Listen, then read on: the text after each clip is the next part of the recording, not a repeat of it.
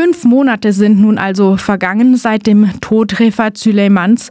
Welche Erkenntnisse haben die Ermittlungen seither gebracht? Ja, also auf offizieller Ebene denke ich einfach mal gar keine. Denn äh, laut Aussagen der Staatsanwaltschaft und der Polizei, soweit die bekannt sind, wird weiter eben in die Richtung ermittelt, dass es sich um einen Arbeitsunfall handelt. Wir sind ja in Verbindung mit dem weiteren Umfeld von äh, Refat Süleymans Familie und, und teilweise der Familie selber. Und also man hört, dass es auch Hinweise gibt und dass auch Vernehmungen und Festnahmen stattgefunden haben, die äh, hindeuten könnten auf ein Gewaltverbrechen, aber die Polizei oder Staatsanwaltschaft haben äh, nie äh, öffentlich bekannt gemacht, dass das eine Möglichkeit sein könnte. Und es ist natürlich verständlich, dass man da die Erwartungen und die Gefühle in der Öffentlichkeit auch so ein bisschen managen will. Andererseits äh, ist eben einfach jetzt großes Schweigen gewesen über den gesamten Zeitraum und es ist nicht mehr tragbar für die Familie, fürs Umfeld und auch für die weitere osteuropäische Migrantinnen-Community. Ihr schreibt selber, dass die Arbeit in der Industriereinigung in solchen Stahlwerken hochgefährlich ist. Warum haltet ihr die These, dass es sich einfach um einen Arbeitsunfall gehandelt hat und äh, Refat Süleyman selbstverschuldet in das Becken gefallen ist, ist für so unglaubwürdig? Also grundsätzlich muss man dazu sagen, dass es einfach äh, viel zu viele Ungereimtheiten gibt. Es gibt natürlich inzwischen mehr Informationen als im Oktober. Und es ist zum Beispiel bekannt jetzt, dass es eben bei diesem Schlammbecken, dass das Geländer zum Beispiel auch nicht so hoch war, ja, dass es nur so ungefähr Hüfthöhe war und ein paar weitere Details. Aber zum Beispiel gibt es eben in dem Areal Kameras. Es gibt eine Schranke, die in dieses äh, Areal, also so ein Abfalllagerungsareal reinführt mit also Beobachtungsposten mit, äh, mit so Häuschen. Äh, es gibt da weitere Verwaltungsgebäude und aktuell scheint ja die These die zu sein, dass also jegliche Person, die sich dann im Zeitraum, wo, wo sich dieser angebliche Unfall ereignet haben soll, dann zufällig gerade nicht hingeguckt haben oder nichts gesehen haben oder nicht äh, anwesend waren und dass Kameras, die es laut äh, unserem Stand gibt dort, dass die dann also anscheinend nicht aufgezeichnet haben oder dann die Aufzeichnungen nicht, nicht verfügbar sind. Also das sind einfach schon mal eine Reihe an Fragen, die nicht beantwortet wurden und ja, die, die dann einfach äh, also viel zu große Ungereimtheiten darstellen, als dass man das so stehen lassen könnte. Und des Weiteren, das hat auch ein Mitglied von unserem Verein, Polina Manolova, also in einem Artikel von ihr auch noch weiter besprochen, dass es eben von äh, Kolleginnen von Refat, von also Zeugen von gewissen Ereignissen um, um dieses Verschwinden und dieses Versterben von Refat herum eben auch Hinweise gibt. Ne? Also hinsichtlich dessen, wie der Leichnam zum Beispiel ausgesehen hat, was eben bekannt ist von der von der Überführung des Leichnams zurück nach Bulgarien, äh, was es da für Spuren gab, für Hinweise und äh, hinsichtlich auch des Auffindens des Leichnams. Also da gibt es einige weitere Hinweise, die man jetzt auch nicht groß öffentlich, sage ich mal, breittreten muss die aber eben ja schon also den Eindruck vermitteln, dass es eben vielleicht nicht nur ein Arbeitsunfall war und dass da weitere Dinge geprüft werden müssen. Und ja, die Polizei und Staatsanwaltschaft halten sich halt dahingehend bedeckt. Und das ist eine sehr unzufriedenstellende Situation. Und ja, da schulden einfach dann die Behörden, schulden auch wirklich Antworten einfach auf, auf die weiterhin bekannten Tatbestände. Ohne jetzt die genauen Ermittlungsergebnisse bisher zu kennen und sicher kannst auch du da nur praktisch abstrakte Auskünfte geben, auch nur ein Stück weit spekulieren, aber was könnte es denn für Gründe geben für ein Gewaltverbrechen auf diesem Werksgelände? Kann man da überhaupt was sagen oder bleibt das ganz äh, offen für die Ermittlungen? Ja, also ich meine, könnte heißt ja immer dann auch ein gewisses Maß an Spekulation, aber grundsätzlich ist eben klar, es hatte ein paar Tage vor diesem Verschwinden von Refat Süleman auch Konflikt gegeben. Und das hängt grundsätzlich zusammen einfach mit dieser Konstellation der Subunternehmen, also dass Menschen in diesen Subunternehmen also unter prekärsten Arbeitsbedingungen beschäftigt werden. Und da soll es dann wohl eben mit einem Vorarbeiter der Firma an die äh, Refat Süleyman also ausgeliehen wurde. An dem Tag seines Verschwindens die Buchen Umweltservice GmbH. Da soll es schon vorher einen Konflikt gegeben haben, äh, also auch mit, mit handfester Auseinandersetzungen.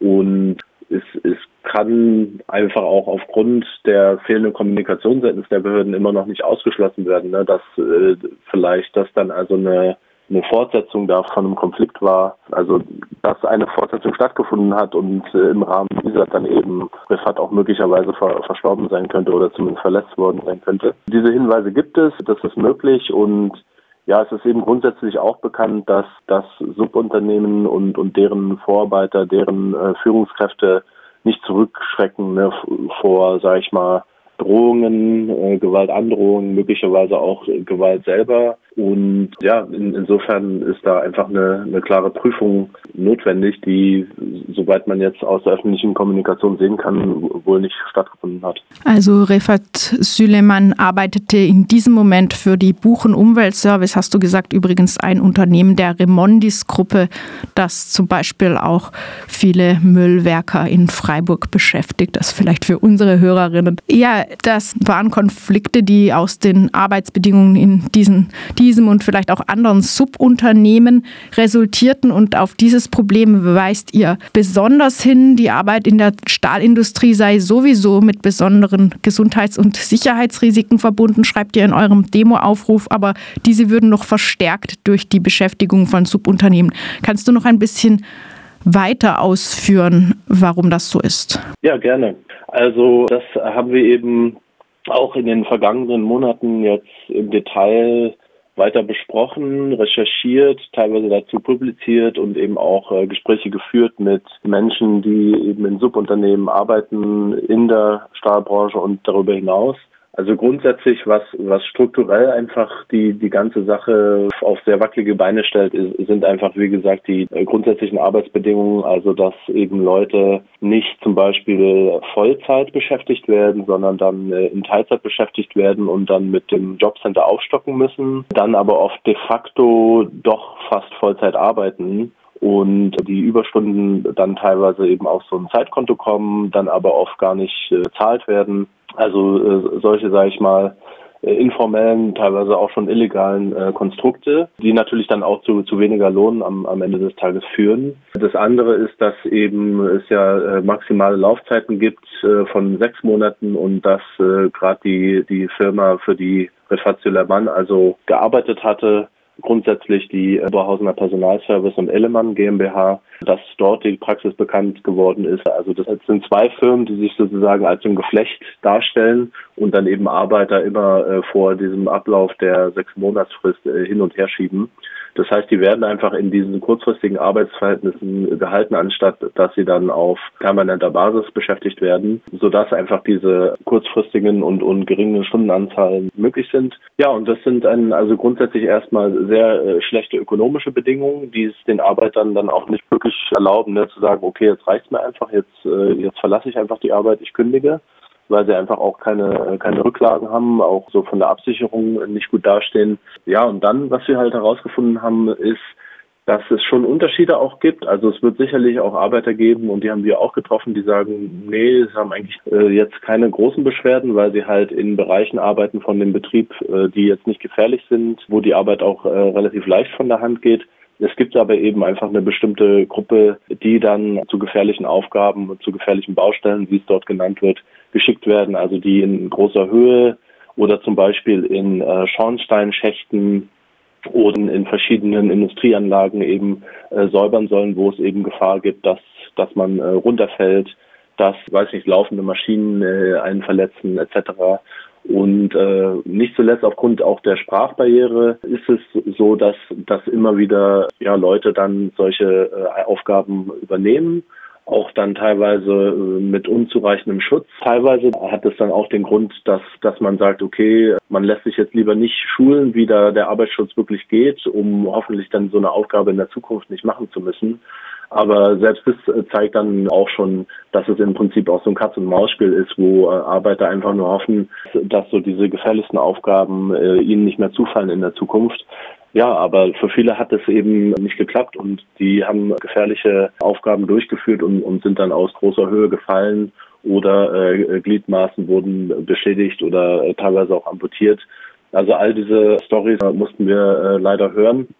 Und ja, es zeigt eben, dass diese unbeständigen und unzureichenden Arbeitsbedingungen und um der fehlende Arbeitsschutz und dann ja Machtverhältnisse und Sprachbarrieren einfach dazu führen, dass, dass Menschen sich da in große Gefahr begeben. Lässt sich irgendwie sagen, woran es liegt, dass gerade so viele bulgarische Arbeitsmigrantinnen über Subunternehmen bei ThyssenKrupp beschäftigt sind? Ja, das lässt sich nachvollziehen.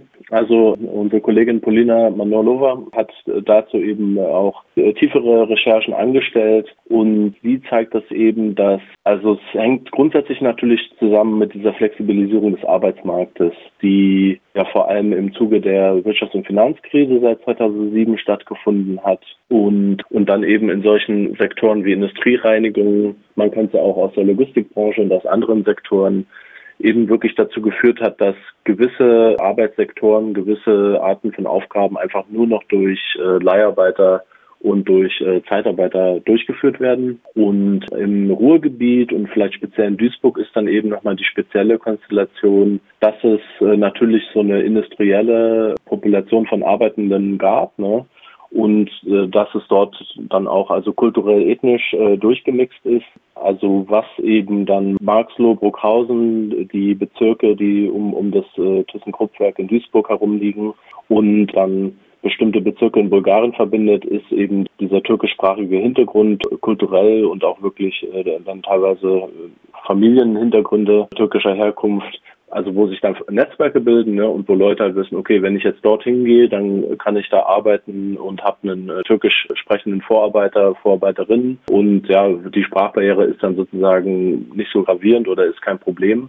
Und dadurch rekrutieren sich dann eben viele Arbeitskräfte aus, äh, zum Beispiel im Bezirk Stolipinovo, der ist in Plovdiv, in der zweitgrößten Stadt Bulgariens, werden dann von dort also rekrutiert oder wissen zumindest, dass sie dort Arbeit finden können in, in Duisburg und gehen dorthin. Ja, und das heißt also, dass es äh, diese strukturellen Bedingungen gibt, diese Zeitarbeit und Leiharbeit und dann einfach diese kulturellen, sprachlichen Milieus, die sich äh, gebildet haben um, um diese prekäre Arbeit herum und dass das jetzt erstmal ein stabiles Gleichgewicht darstellt, was aber eben auch dazu dann führt, dass es eben Rechtlosigkeit gibt, dass es ungleiche äh, Rechte gibt, dass Leute in sehr prekären Verhältnissen leben.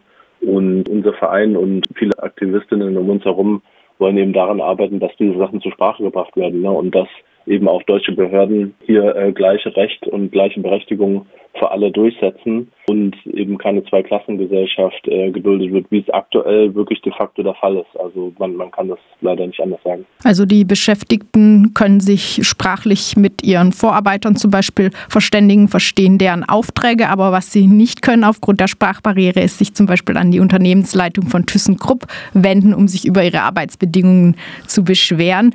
Wie hat denn ThyssenKrupp in der ganzen Zwischenzeit ähm, reagiert? Darauf haben wir jetzt noch nicht so sehr geschaut. Wurden da irgendwelche Anpassungen gemacht in puncto Arbeitssicherheit, Arbeitsrechte oder vielleicht sogar überhaupt die Inanspruchnahme von Subunternehmen? Ja, äh, das ist äh, wahrscheinlich auch eine weitere große Enttäuschung, denn ThyssenKrupp hat grundsätzlich erstmal nur sehr mit Lippenbekenntnissen reagiert und wir hatten die Gelegenheit bei der Jahreshauptversammlung am 3. Februar zu sprechen und diese Dinge anzusprechen, wo sich dann der Vorstand wieder nur hinter Allgemeinplätzen und Standardformulierungen äh, versteckt hat. Es wird dann immer darauf hingewiesen, ja, es gibt Arbeitssicherheitssysteme, es gibt Fachabteilungen. Also es ist eigentlich alles da, um solche Probleme und Unfälle etc. zu vermeiden. Und auch das Sprachproblem wird eigentlich, mit, mit dem wird adäquat umgegangen. Und äh, ja, das, das war im Prinzip ein Offenbarungseid, ne? wenn es also so viele Hinweise gibt, dass es eben nicht so ist, sich dann einfach hinter dem Status quo zu verstecken das war wirklich sehr enttäuschend und ja, da, da hofft man einfach auf mehr. Auch die Familie, äh, die Hinterbliebenen wurden eben auch nicht speziell unterstützt durch die Firma. Das ist also auch ein weiterer Grund, warum jetzt hier die, die Geduld am Ende ist. Denn sich nur zu verstecken dahinter, dass ja es gibt bestimmte eine Abläufe und Mechanismen und Abteilungen, das reicht nicht. Man muss eben auch auf die Leute zugehen.